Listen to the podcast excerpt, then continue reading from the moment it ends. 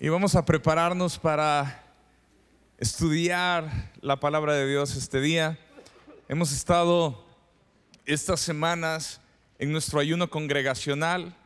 Ah, yo quiero volver a animar a todos los que dijeron, híjole, yo no entré al ayuno, entonces pues no me subí en el, en el, en el tren del ayuno, así que hasta el siguiente año, no. Puede entrar esta última semana puede ser parte de experimentar qué es el ayuno congregacional. Y no es porque lo estamos haciendo eh, y, y, queremos ser positivos y queremos ser saludables, que es un beneficio el ayuno a nuestro cuerpo, pero sino, sino que lo que nosotros estamos buscando es que los cielos se abran. Estamos buscando a Dios, estamos apartando tiempo para buscarlo a Él, para poder atravesar muchas cosas que Jesús mismo dijo cuando le, le, preguntan sus discípulos, ¿por qué no pudimos sanar? ¿Por qué no pudimos liberar a esta persona? Y dice, porque ustedes les faltó fe, necesitaban ayuno y oración. Y hay cosas que solo van a suceder cuando nosotros entramos a la dimensión espiritual del ayuno y la oración. Así que quiero animarlos, quiero animar a todos. Este, pregúntale a la persona que tienes a tu lado cómo vas con el ayuno y ahí tú vas a sentir un poquito de presión este, porque se va a sonreír y te decir, ay, la llevo, ahí vamos. Este, la otra es que hay muchas formas ahorita para poder ayunar. Y queremos que tú puedas entrar y decir, este es mi sacrificio, esto es lo que yo estoy apartando, estoy, estoy privándome de estas cosas para buscar del Señor. Y si nosotros queremos buscar del Señor, pues queremos conocer su voluntad. Y la semana pasada el pastor Enrique nos estuvo hablando acerca de la voluntad de Dios. Y yo creo que eh, a, mí en lo personal me removió, o sea, me, hizo volver a la escritura y, tratar de ver qué es el deseo de Dios. O sea, si nosotros hablamos de la voluntad, es el deseo de Dios. ¿Cuál es el deseo de Dios? Y yo quiero que nos hagamos estas preguntas antes de iniciar a, ver en la escritura acerca de esto. Eh, ¿Cuáles son nuestros deseos? O sea, ¿qué, es lo que yo deseo? ¿Cuál es mi voluntad? ¿Qué es lo que yo hago? ¿Y cuál es la voluntad de Dios? Porque nosotros hemos escuchado que necesitamos hacer la voluntad de Dios. Muchas veces nosotros decimos, yo estoy en la voluntad de Dios. Pero aquí es em, empezar como a, a tratar de poner una lupa en nuestra vida y decir, realmente yo le pregunto a Dios, cada paso que voy a tomar, cada decisión que voy a tomar, digo, Señor, esto está en tu voluntad. O ya lo hago en automático. Tengo mucho tiempo eh, siguiendo a Cristo y conozco parte de la Biblia, sé cosas, pero eh, realmente estoy yo exponiendo mi vida al Señor y diciéndole, ¿cómo quieres tú que viva? ¿Cómo quieres tú que yo me dirija? Y hoy vamos a, a ver estas dos preguntas importantes. La primera es, ¿cómo encontramos la voluntad de Dios en la escritura? Y la segunda es, ¿haremos la voluntad de Dios cueste lo que nos cueste? Estas, estas son dos preguntas claves, porque creo que la mayoría queremos la voluntad de Dios. Estamos tratando de encontrarla. Solo que necesitamos hacer una aclaración. Y esta aclaración es muy importante y la vimos la semana pasada, pero la voy a retomar. Cuando hablamos de la voluntad de Dios, muchas veces se nos sale en automático a todos nosotros, ¿cuál es la voluntad de Dios para mí? ¿Qué es lo que Dios quiere que yo haga? Y cuando vemos en la escritura, nadie está buscando la voluntad de Dios para mí. Estaban buscando la voluntad de Dios. Punto final. ¿A, qué me refiero con esto? Me refiero a que cuando buscamos la voluntad de Dios para nosotros, estamos buscando un beneficio para nosotros. Cuando nosotros estamos buscando la voluntad de Dios para mí, estamos buscando no equivocarnos. Es más, muchas veces hacemos esta, este razonamiento. Estoy buscando la voluntad de Dios porque no la quiero regar. O sea, necesito saber qué es lo que Dios quiere para mí porque no quiero tomar este paso y equivocarme. Significa que si nosotros estamos buscando la voluntad de Dios para nosotros, eh, al final estamos buscando, o sea, no quiero tener algo malo yo. Pero la pregunta verdadera es, si vamos a buscar la voluntad de Dios, punto, es porque quiero honrarlo y agradarlo a Él.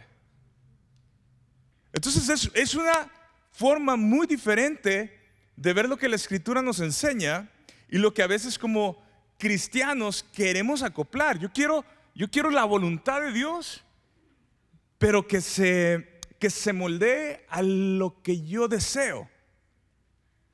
Y no estamos a la inversa. Yo quiero acomodar mis deseos a su voluntad. Entonces hay una diferencia muy grande. Y, les voy a poner un ejemplo, un ejemplo, este, voy a poner ejemplos sencillos. Eh, a veces tratamos de, buscar la voluntad de Dios para nosotros, eh, para no equivocarnos. Y un ejemplo es, híjole, ah, ¿será la voluntad de Dios que me case con ella?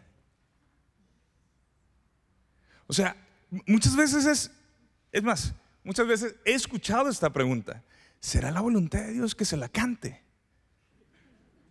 ¿Será la voluntad de Dios? ¿Será Él? ¿Será ella? Y, y, simplemente, vámonos a lo más básico. Porque a veces la persona ni siquiera sigue a Cristo. Entonces la pregunta es, ¿será que Dios, Dios quiere que siga esta relación con ella o con él? Pero si en, la, en la, Biblia dice, en 2 Corintios 6, 14, ahí todos pueden anotarlo, dice, no estén unidos en yugo desigual con los incrédulos. En otra versión dice, no se asocien íntimamente con los que son incrédulos. Y esto va para aquellos que hacen asociaciones en sus negocios, en sus empresas eh, o en sus trabajos con gente que es incrédula, como los que están iniciando una relación de noviazgo o de matrimonio con alguien. Bueno, si la Biblia me dice aquí que no lo haga, pero estoy yo, es que, pero es que está bien bonita. Y si me la puso enfrente. Pero entonces, esa, ¿por qué, ¿por qué el Señor me la puso enfrente? ¿Será la voluntad de Dios o no? Ah, solo le falta seguir a Cristo. Es más, a veces hasta se convierten en evangelistas. Evangeligar, dice José Ramón. O sea, no le han predicado a nadie en años, pero a esa, esa necesita escuchar el Evangelio y lo necesita escuchar a través de mí. Nadie más le puede predicar el Evangelio más que yo espero que les llegue el corazón a los jóvenes solteros. Pero la Biblia ya nos está diciendo que no te unas con un incrédulo. Entonces, si la voluntad de Dios es que no nos unamos con incrédulos, ¿por qué empiezo yo a rebajar esto? Ah, a ver si Dios quiere a esta persona para mí. A, ver si Dios quiere que yo haga esta relación de negocios con esta persona y, no la quiero regar. Dime, ora por mí. Pues la Biblia ya, ya lo dijo. La escritura ya lo está diciendo. ¿Por, qué lo estamos rebajando? Ah, porque quiero la voluntad de Dios para mí. O sea, la voluntad de Dios ya está escrita. Ah, pero yo, yo quiero traducirla aquí porque esta se ve una buenísima oportunidad. Otro ejemplo puede ser, ah, y, que ahorita está sucediendo es, pues no estamos seguros si deberíamos de seguir teniendo relaciones sexuales. Es que ya todos lo hacen. Es que de todas formas nos amamos y nos vamos a casar. Pues, no pasa nada, ¿no?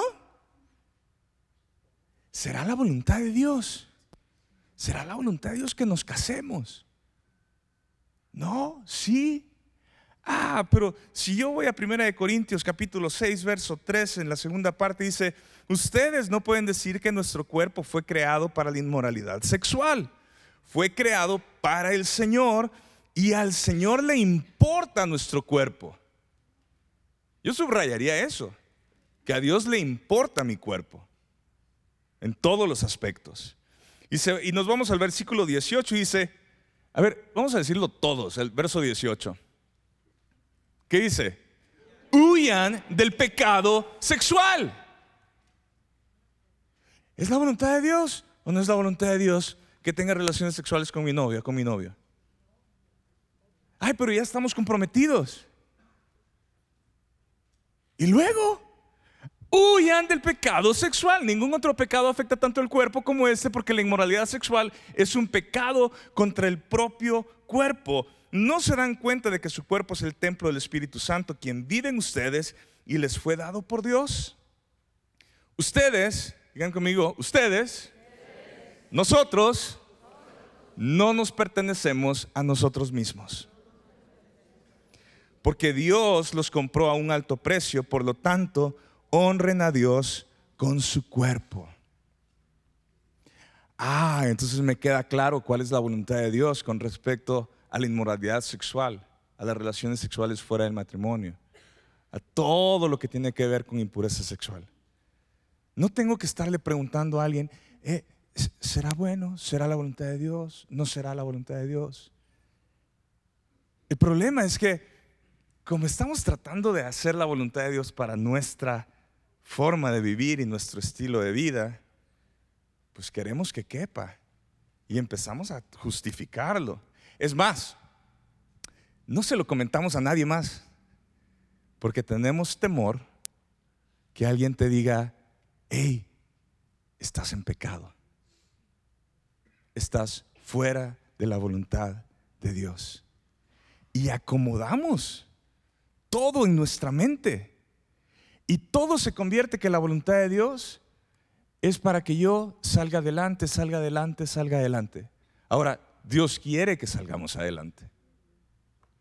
Pero Dios no trabaja para nosotros. Dios no es el genio de la lámpara maravillosa donde froto y va a salir y me va a conceder mis deseos. Pero tenemos bien arraigada esta mentalidad de Disney, donde Dios es este genio que sale de la lámpara maravillosa y nos concede todos nuestros deseos. Y Él trabaja para nosotros. Así que estoy tratando de, de ponernos a todos la perspectiva bíblica y la perspectiva de cómo los cristianos hablamos acerca de la voluntad de Dios. Romanos 12, 2, la primera parte, dice, no imiten las conductas ni las costumbres de este mundo. Es que ahora está de moda esto. Es que ahora se hace así. Es que ahora debe de ser de esta forma si en el filtro no imiten las conductas ni las costumbres de este mundo, están rompiendo la ley de Dios, yo no voy a imitar lo que este mundo hace. O sea, nuestra cultura, como país, como México, hay muchas cosas que son bonitas, que son padrísimas, pero hay otras que es idolatría. Hay otras que van totalmente en contra de la voluntad de Dios. Muchas cosas que nuestra cultura levanta y celebra es totalmente, según la Biblia, es una abominación para Dios. Ay, pero ¿qué tiene de malo? Somos mexicanos. Y, pues queremos, eh, o sea, tratamos de pensar de muchas formas como para tratar de, de hackear el sistema de Dios. Y la verdad es que los mexicanos a veces somos muy buenos para eso. ¿Cómo usamos las leyes para ajustarlas para nuestro beneficio? Pero con Dios no es así. Y tenemos que darnos cuenta si nosotros estamos jugando ese juego de tratar de torcer la ley de Dios para yo sentirme bien y sentir que estoy en la voluntad de Dios. Porque a nadie nos gusta que nos digan, estás fuera de la voluntad de Dios. Primera de Juan, capítulo 2, verso 15. Dice así, no amen a este mundo ni las cosas que les ofrece. A ver, ¿quedó claro o no? No amen a este mundo ni las cosas que les ofrece. Porque cuando aman al mundo, no tienen el amor del Padre en ustedes. Pues el mundo solo ofrece un intenso deseo por el placer físico, un deseo insaciable por todo lo que vemos y el orgullo de nuestros logros y posesiones. O sea, si nosotros realmente estamos diciendo, yo quiero la voluntad de Dios,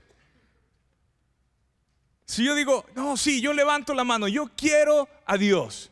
Yo quiero vivir para Dios, yo quiero vivir para su gloria, yo quiero que mi familia sirva a Dios, yo quiero que mis hijos conozcan a Dios, yo quiero que mi matrimonio sea para Dios, yo quiero que ser parte de una iglesia donde adoramos a Dios y el Evangelio es verdadero. Bueno, ¿estamos amando al mundo? ¿Estamos amando las cosas que el mundo nos ofrece? Un deseo por el placer físico, un deseo insaciable por todo lo que vemos, la codicia y el orgullo de nuestros logros y nuestras posesiones. Nada de esto proviene del Padre, sino que viene del mundo. Y este mundo, digan conmigo, y este mundo se acaba ayer estábamos, Rebeca y yo, hablando de cosas que uno compra y atesora y, quizás pagas una buena cantidad de dinero por, por, por, una prenda de ropa, por un vehículo, por, por algo. Y pasan los años y eso que fue tan codiciado se convierte en basura. Se convierte en algo que ya no tiene uso todo esto que nosotros alcanzamos a ver se acaba. Todo lo que tú y yo podemos ver se acaba. Y este mundo se acaba junto con todo lo que la gente tanto desea. Pero, digan conmigo, pero, el que hace lo que a Dios le agrada, ¿qué dice?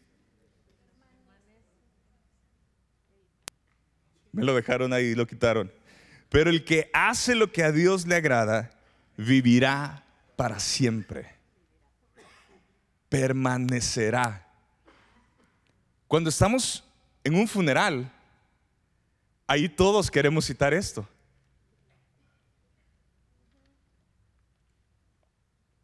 Aún el que esté muerto, pero haya creído en Jesús, vivirá. Ahí sí.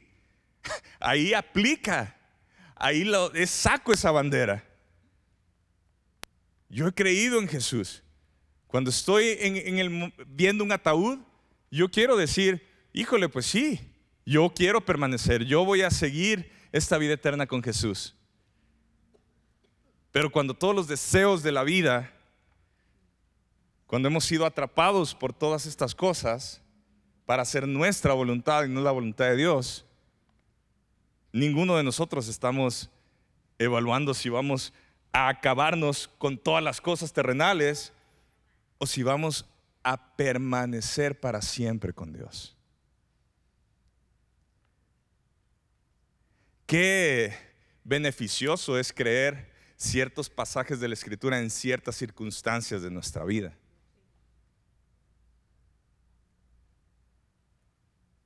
Así que habiendo establecido eso, el primer lugar para nosotros conocer la voluntad de Dios es conociendo su palabra. Esto creo que lo mencionamos cada semana en las oraciones, en cualquier reunión que tengamos, en cualquier reunión de domingo, la importancia de poder conocer su palabra, de poder tener una relación diaria con la escritura. Por eso el esfuerzo de Selah. Por eso el trabajo de producir una herramienta. Selah no es la Biblia. Selah es una herramienta que nos lleva a ir a la Biblia, que nos ayuda a todos nosotros a darnos cuenta si estamos leyendo la Biblia diariamente, a crear el hábito de la lectura diaria, de poder meditar, porque tienes que buscar y escribir y darte cuenta de lo que está sucediendo en el pasaje.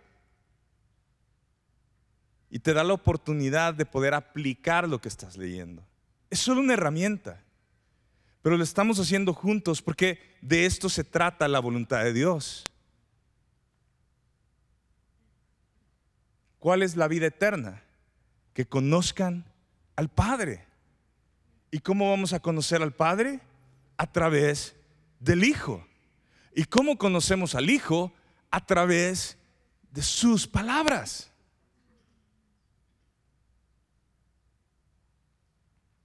El primer lugar para nosotros poder conocer lo que Dios desea. Punto. No lo que Dios desea para mí. Lo que Dios desea está en conocer su palabra. Hebreos capítulo 1, verso 1, 2. Lo leímos hace unas semanas. Dice así, hace mucho tiempo Dios habló muchas veces. ¿Cuántas veces? Muchas veces. Y de diversas maneras a nuestros antepasados. ¿Por medio de quiénes? De los profetas. Y ahora, en estos últimos días, nos ha hablado por medio de quién? De su Hijo. ¿Se acuerdan de la historia de Samuel y Dios hablándole cada noche? Y Samuel se despierta y va con el profeta Elí a decirle, me llamaste, me hablaste. Y Elí le dice, no, no te he hablado, vuelve, regresa a tu cama. Y entonces Samuel se va y regresa a su cama. Y esto sucede otra vez y otra vez el profeta Elí lo manda a su cama. Y el profeta le dice, cuando vuelvas a escuchar esta voz, responde, he aquí tu, habla, he aquí tu siervo escucha. Y cuando Samuel, cuando la tercera vez, otra vez la voz salió a Samuel, Samuel le responde de esta forma y Dios le empieza a hablar a Samuel de que él quitará a, Elí y a toda su casa y le empieza a dar instrucciones. Dios ha hablado por... E, este es nada más un ejemplo de cómo Dios baja a la habitación de un muchacho para hablar y para darle instrucción. Y Dios lo hizo de muchas otras formas con los profetas. Pero en el último tiempo dice que envía a Jesús hablarnos a través de Jesús. Dios deja su gloria para encarnarse, para hacerse uno de nosotros,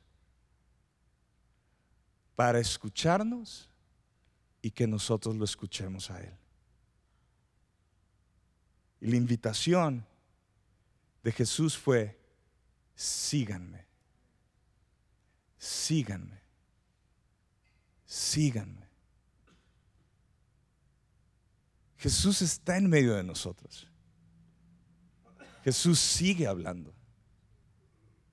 Y yo creo que el desafío está no en que si Dios está hablando a través de profetas, o si habla a través de Jesús, o si habla a través del Espíritu Santo, porque lo está haciendo.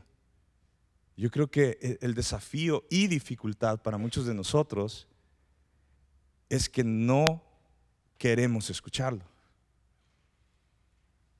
o estamos siendo muy incompetentes de poder escuchar su voz.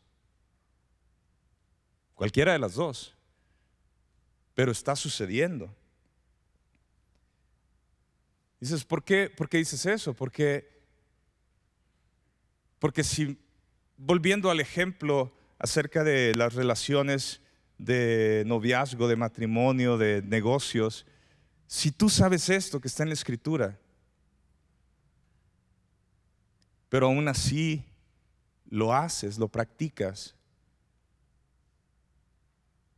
pues, y sabes, lo sabes, lo conoces, Estás eligiendo no escucharlo. Estás eligiendo eh, tratar de modificarlo para tu beneficio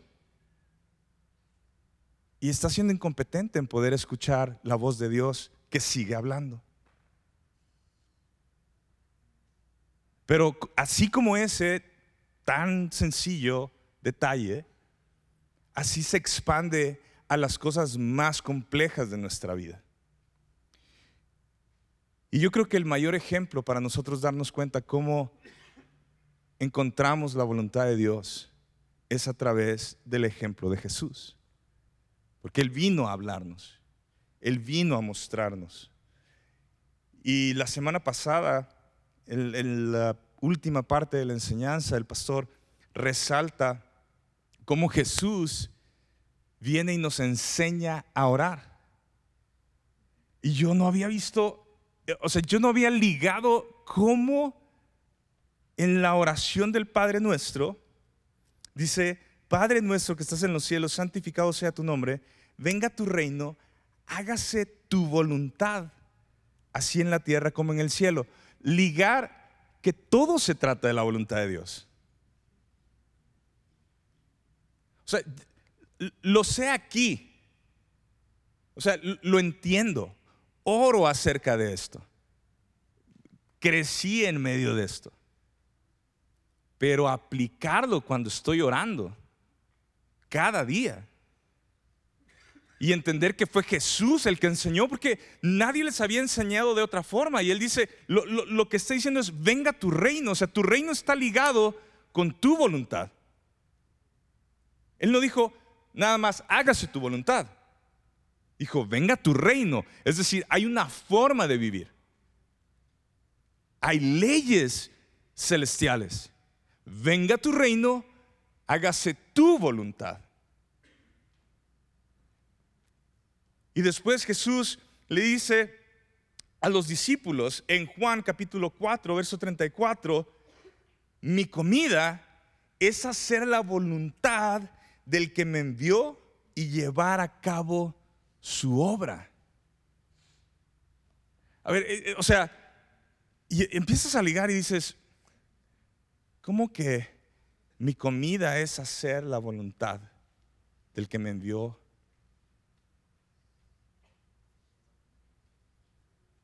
O sea, e, esto palpitaba en el corazón de Jesús. ¿Qué palpitaba en el corazón de Jesús? Hacer la voluntad de quién? de su Padre. O sea, Jesús llegó a este mundo y dice la escritura que él aprendió obediencia. Obediencia por todo lo que sufrió. Y por eso él llega a ser el sumo sacerdote delante de nosotros. A ver, a ver, a ver, ¿cómo, cómo está eso? O sea, Jesús está diciendo que su comida es hacer la voluntad del que le envió. Está diciendo, vamos a orar de esta manera, venga tu reino, hágase tu voluntad. Eh, yo no puedo, Juan 5:30 dice, yo no puedo hacer nada por mi propia cuenta. Juzgo según Dios me indica. Por lo tanto, mi juicio es justo porque llevo a cabo la voluntad del que me envió y no la mía. este es el Hijo de Dios. Y el Hijo de Dios se está sometiendo a la autoridad de su Padre. Y en el capítulo 6, verso 38 de Juan dice, pues he descendido del cielo para hacer la voluntad de Dios, quien me envió, ¿no para qué? Para hacer mi propia voluntad. A ver, pensemos un poquito. ¿No será la voluntad de Jesús buena? Y tenemos temor a responder porque dices, Ay, pues no sé si dice que está haciendo la voluntad del Padre. La voluntad de Jesús es buena, es Dios. Pero entonces, ¿por qué funciona Él bajo esta ley del reino donde Él está sometido al Padre? Jesús no tenía que decir, vivo bajo la voluntad del Padre. Ah, pero Jesús nos quiso enseñar que Él vivió bajo autoridad, bajo su Padre. Y nos dejó bien claro a través de los evangelios que no vino a hacer su voluntad, vino a hacer la voluntad de su Padre. Y nos deja bien clara la escritura que Jesús tuvo que aprender a obedecer. Entonces, si nosotros estamos buscando la voluntad de Dios y vamos a tomar a Jesús como nuestro ejemplo, vemos que Jesús tenía una conexión con el Padre. O sea que Jesús estaba siendo intencional para decir, yo no hago lo que yo quiero, hago lo que mi Padre quiere. Lucas capítulo 5, verso 16. Y hay muchos otros pasajes de esto, pero este es uno relevante porque dice que con frecuencia él se retiraba a lugares solitarios y oraba. Entonces, no, no nos perdamos. Jesús vino a la tierra a hacer qué? La voluntad del Padre. Y nosotros decimos que queremos hacer la voluntad del Padre. ¿Sí o no? Entonces, si nosotros decimos, yo en el 2024 quiero hacer la voluntad de Dios y vivo en este mundo y tengo su palabra, Antiguo y Nuevo Testamento, ¿por dónde es el mejor lugar para comenzar a conocer su voluntad? Pues por su palabra. Jesús conocía su palabra. Jesús enseñó su palabra. Y ahora Jesús nos dice, Mateo 4:4, la gente no vive solo de pan, sino de cada palabra que sale de la boca de Dios. Y aquí hacemos una pausa. ¿Es esto realidad en nuestra vida? ¿Queremos que sea realidad en nuestra vida? Porque si Jesús lo dijo, nos está tratando de enseñar que el sustento y la vida no proviene del alimento físico, no proviene de los tacos, no proviene de la pasta, no proviene de tu comida favorita. La vida proviene de las palabras de Dios.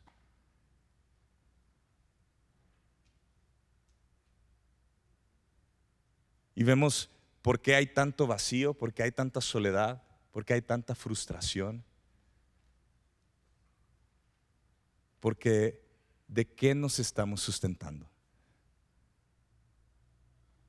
Y cuando digo de qué nos estamos sustentando, no me refiero a que repitamos la Biblia o que memoricemos la Biblia o que la usemos para hablar. Estoy hablando que realmente nos estamos llenando de la Escritura, realmente estamos sintiendo esta llenura del Espíritu Santo en nuestra vida, donde entra esta paz que dice la Biblia que el mundo no puede dar. Porque a veces dices, ¿por qué si soy cristiano me sigo sintiendo solo? ¿Por qué si sigo siendo cristiano sigo atorado e-, en estas cosas en mi vida?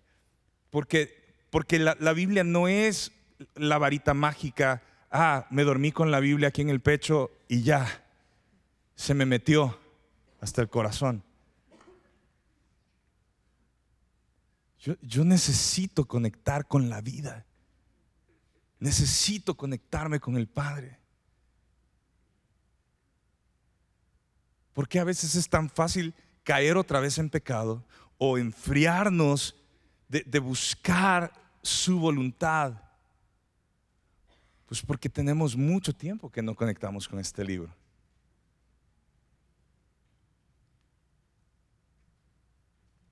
¿Y qué estamos buscando?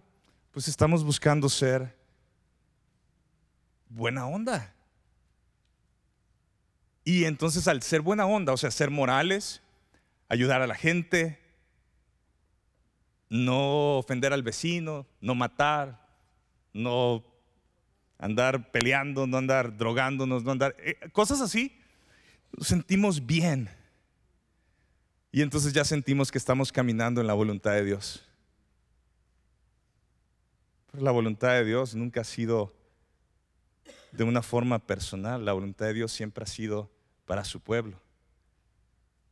Porque de tal manera amó Dios a quién? Pues eso incluye a todos, de todos los colores y de todos los sabores. Pero nosotros estamos, no, no, no, es que Dios, Dios, Dios quiere esto específico para mí. La voluntad de Dios es que ninguno se pierda, ninguno. Y esto incluye a todo mundo, en todas partes, en todo lugar.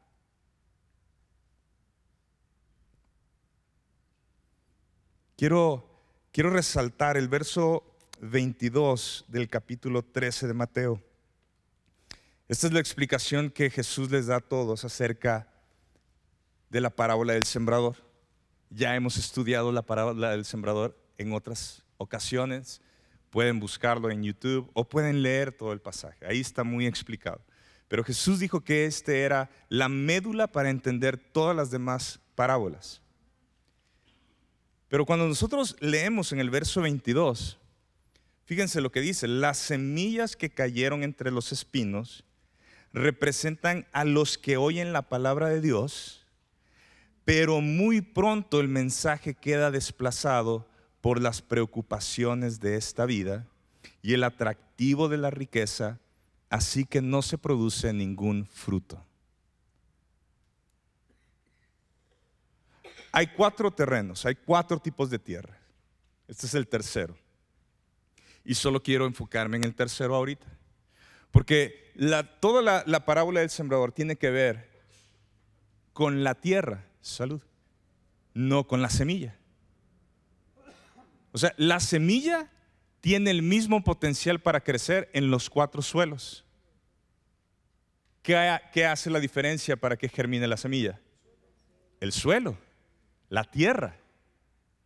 Entonces, si nosotros estamos diciendo que el suelo es el factor donde eh, el factor que va a indicar si va a haber fruto o no va a haber fruto, Dice la escritura que es la persona como escucha, como oye. Salud, otra vez. Y si tú dices, yo quiero fruto, o sea, si tú estás invirtiendo en tu terreno y en, tu, en, lo que estás cultivando, pues tú no estás sembrando para no tener fruto. Tú estás sembrando para tener fruto, para producir, para alimentarte, para quizás eh, venderlo. Pero ¿qué pasa cuando no hay fruto? Dices, pues necesito hacer los cambios eh, que se necesitan hacer para que dé fruto. Y aquí el punto es que si nosotros no podemos escuchar la voz de Dios, porque esto se parece mucho a Primera de Juan, no amen al mundo, porque el mundo solo les ofrece los deseos de los ojos, los deseos de la, de la vida y la vanagloria. Dice, fíjense, si escuchas y agarras la palabra de Dios, pero dice, pero muy pronto el mensaje queda desplazado por las preocupaciones. Y esa palabra preocupación en el original quiere decir una mente dividida.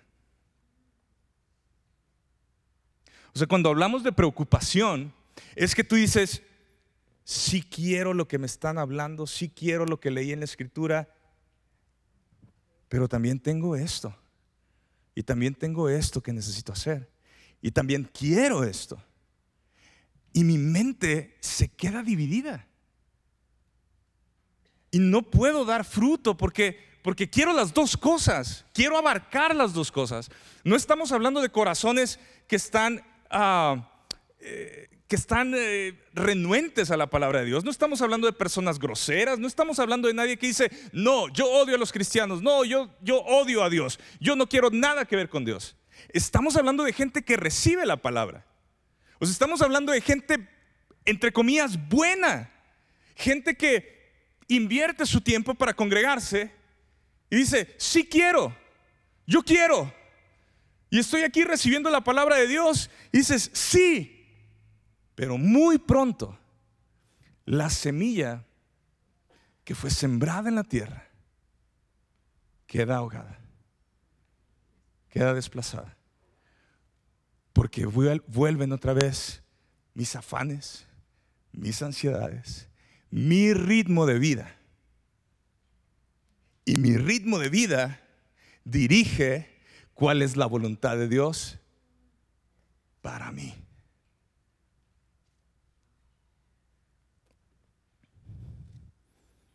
Así que quiero cerrar con nuestra segunda pregunta, que es si vamos a hacer la voluntad de Dios, cueste lo que nos cueste.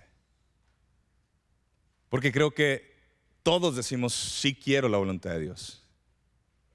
Sí quiero vivir bajo su bendición. Pero para poder hacer la voluntad de Dios, necesitamos obediencia. Y esa palabra vuelve para todos nosotros y temblamos. Porque el contexto de obediencia es, fuerte, es riguroso, es, no nos gusta.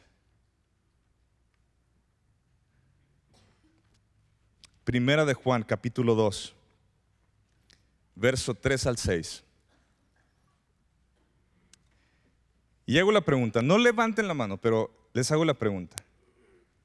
¿Amamos nosotros a Jesús? ¿Amamos a Dios? ¿Cuántas veces nosotros le hemos dicho, Señor, yo te amo?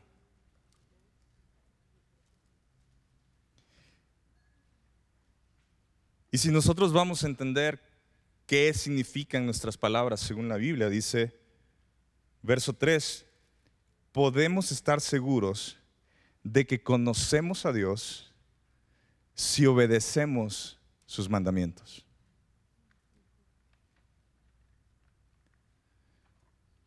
Si alguien afirma yo conozco a Dios, pero no obedece los mandamientos de Dios, ¿qué dice que es? es un mentiroso.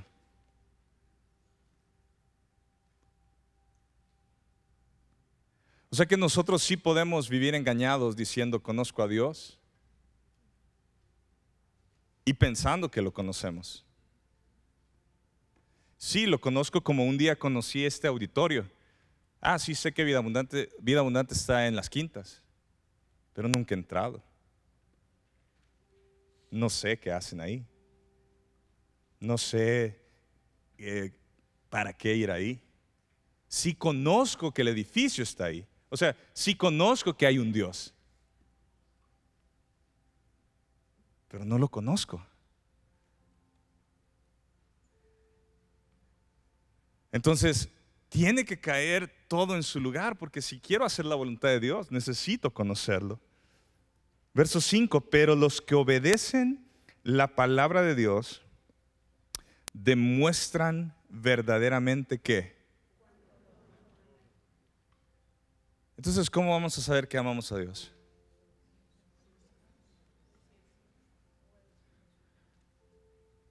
Así es como saber que, pues, pues, si me estoy engañando a mí mismo, necesito darme cuenta si, si yo nada más quiero superarme. O sea, ¿qué, ¿qué estamos buscando? ¿Estamos buscando la voluntad de Dios para mí o estamos buscando la voluntad de Dios?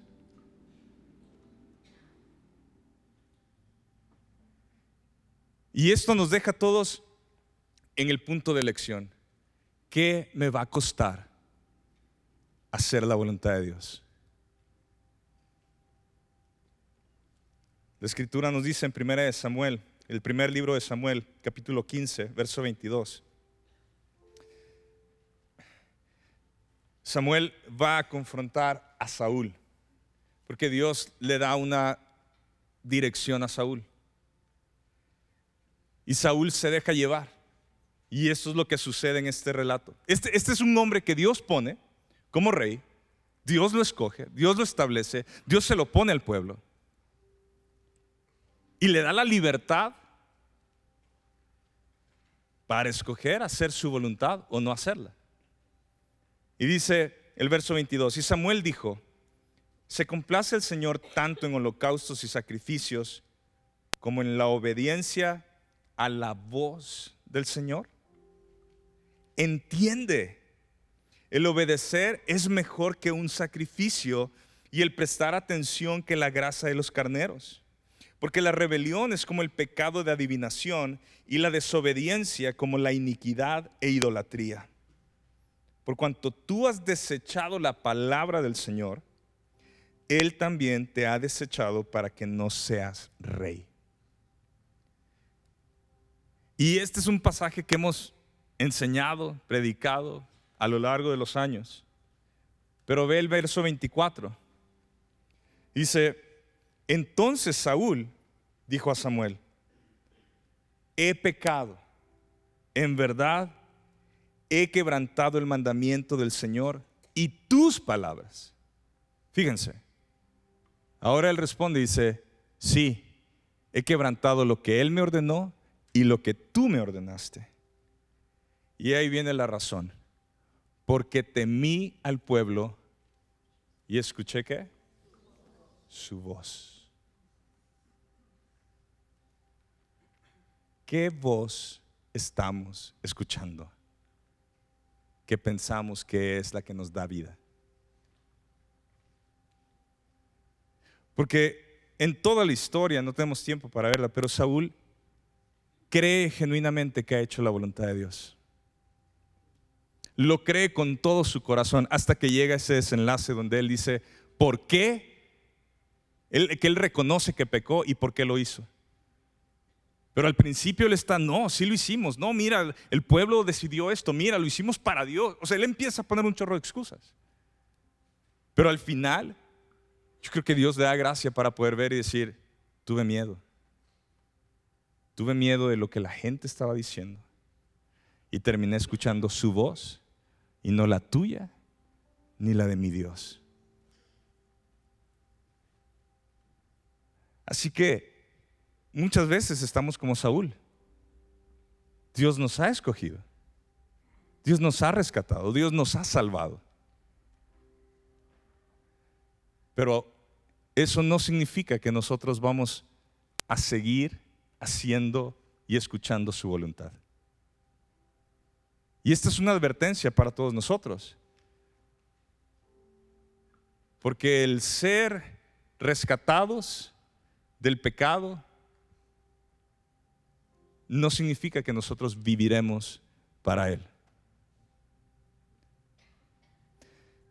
A diferencia, Génesis 22, 16 habla dice el Señor, dice, ya que me has obedecido, este es Dios hablándole a Abraham, ya que me has obedecido y no me has negado ni siquiera a tu hijo, tu único hijo. Esto lo acabamos de leer hace unos días.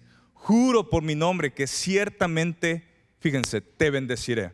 Solamente porque me obedeciste y no negaste y no negó Abraham a su hijo Isaac, dice, te bendeciré Multiplicaré tu descendencia hasta que sea incontable, como las estrellas del cielo y la arena a la orilla del mar.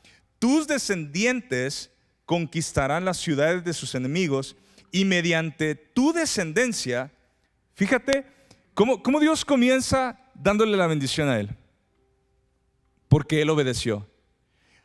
Después se pasa a su descendencia y después dice, y mediante tu descendencia todas las naciones de la tierra serán bendecidas. Y dice, todo eso, ¿por qué? Porque me has obedecido. La voluntad de Dios siempre traerá bendición a todo lugar. Solo que nosotros estamos peleando tanto por bendíceme a mí, bendíceme a mí, yo quiero lo mío, quiero mi bendición, quiero esto, quiero aquello. Y no nos damos cuenta que a través de nosotros, de nuestra obediencia, de su voz, llegará la bendición al sur, al norte, al este, al oeste. Y tal vez dices, es que yo no lo veo ahorita. Sí, y yo creo que, eh, usando de ejemplo a nuestros pastores, yo creo que hace 40 años ellos nunca se imaginaron, mis hijos van a amar al Señor, van a seguir al Señor.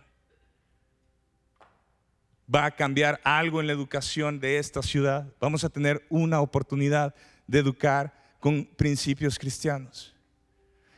Habrá mucha gente que escuchará del Señor. Vimos el video del hermano Víctor la semana pasada. Yo creo que el hermano Víctor nunca pensó, ah, mi voz será de bendición para Parral. Creo que él jamás estaba pensando así. Pero él fue obediente a la voz de Dios. Y ese resultado nos afecta a muchos de los que estamos aquí. Y así hay muchas otras historias.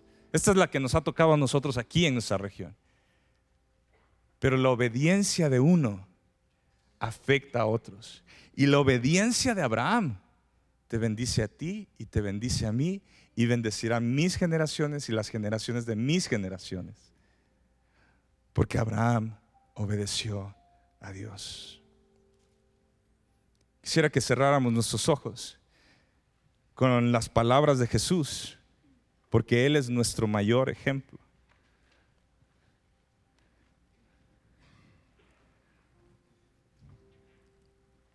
Y que reflexiones en estos minutos que nos quedan.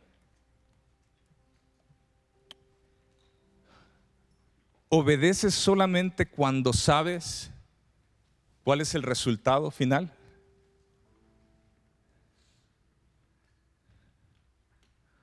¿O estás dispuesto a obedecer a Dios no importando el resultado?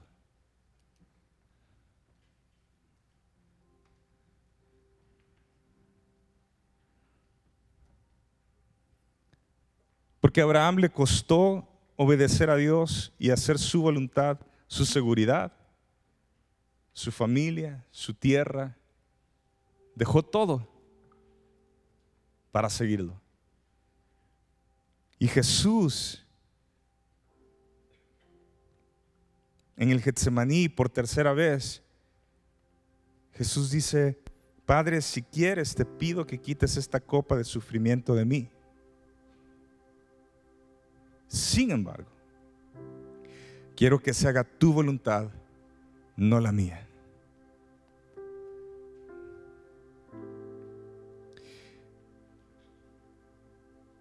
Y Jesús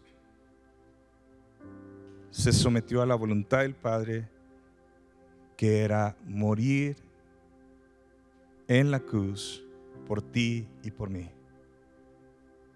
para limpiarnos para hacernos sus hijos, para quitarle la potestad al enemigo de este mundo.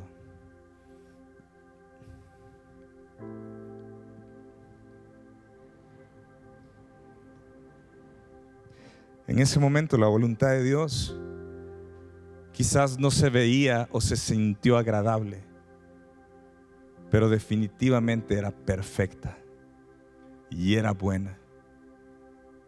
Y para nosotros, que tenemos la oportunidad de rendir nuestra vida a Cristo, de pedirle el perdón de nuestros pecados y tener esta gran, gran bendición de que la sangre de Jesús nos limpie, nosotros sí pudiéramos decir la voluntad de Dios es buena, es agradable, es perfecta. Espíritu Santo, haz una obra en nuestros corazones. De dejar nuestra cultura cristiana o nuestra cultura carnal de buscar un beneficio de lo tuyo. Es solo tu voluntad, Señor.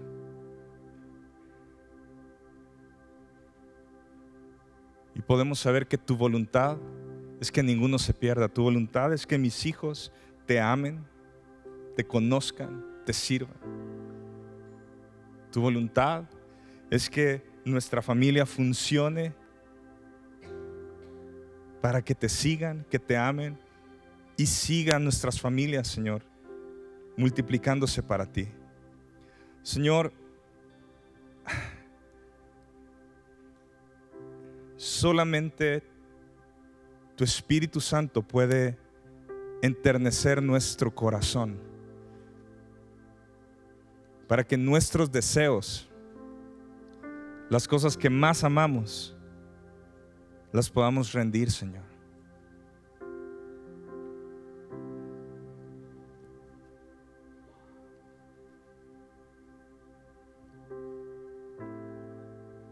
quiero animarte a que tú ores y que, y que no te pierdas en tus pensamientos con los afanes de esta vida. Que tú le puedas decir, Señor, ¿qué me estás pidiendo que yo rinda? ¿Qué me estás ¿Qué me estás pidiendo, Señor? ¿Qué me has estado hablando por tanto tiempo? Yo quiero que tomemos un tiempo y, si tú crees que necesitas eh, con tu actitud física, con tu postura física, ponerte de rodillas y decirle, Señor, yo necesito rendir todo lo que soy. Vamos a ponernos de rodillas Vamos a, a, buscar que esto que estamos buscando de parte de Dios, por eso estamos ayunando, por eso estamos orando como iglesia,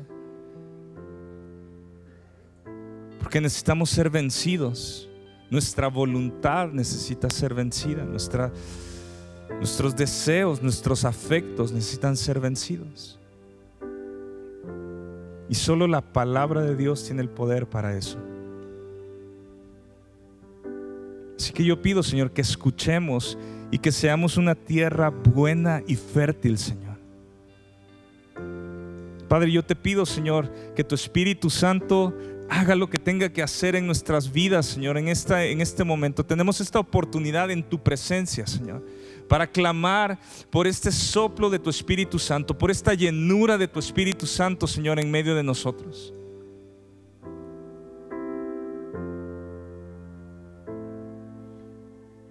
Padre, fue tu Espíritu Santo que vino, Señor, a ese, a ese el aposento alto, Señor, y todos estos discípulos que peleaban por, por el, lugar más, eh, más alto al estar contigo, fueron transformados, fueron sacudidos, Señor Jesús. Sus voluntades de, querer ser alguien y de tener, Señor, gobierno y de, y de poder ser famosos de alguna forma, empezaron a predicar y empezaron a, a abrazar persecución, empezaron a abrazar, Señor, muchos, muchos problemas, Señor. Empezaron a predicar tu palabra con valor. Si hay una manera de vivir diferente. Si hay, Señor, es, esta forma que nos desfasa nuestra carne, tu Espíritu Santo. Yo pido, Señor, que nos nos ayudes a vencer esto. Todos traemos esta lucha interna, Señor. Todos estamos peleando todos los días, desde que nos levantamos. ¿Qué tengo que hacer? ¿Qué tengo que hacer? ¿Qué tengo que hacer?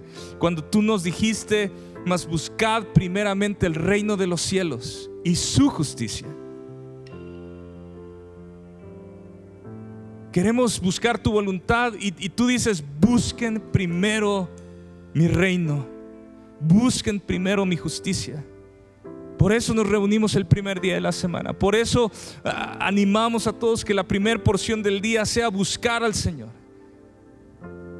Porque está ahí escrito. Buscarte a ti primero. Buscarte a ti primero, Señor. Honrarte a ti primero, Señor. Darte lo mejor a ti primero, Señor.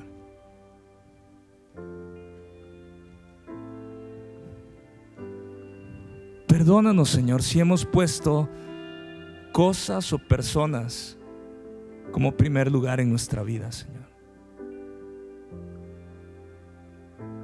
Perdónanos, Señor, si nos hemos dejado ahogar por los afanes de esta vida, por los deseos de esta vida.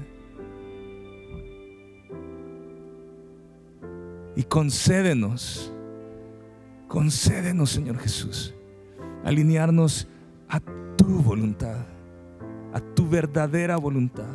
Así como Jacob, Señor, terminó peleando con el ángel, Señor. Esa es la fuerza del, ser humano, esta pelea de quiero ganar, quiero ganar.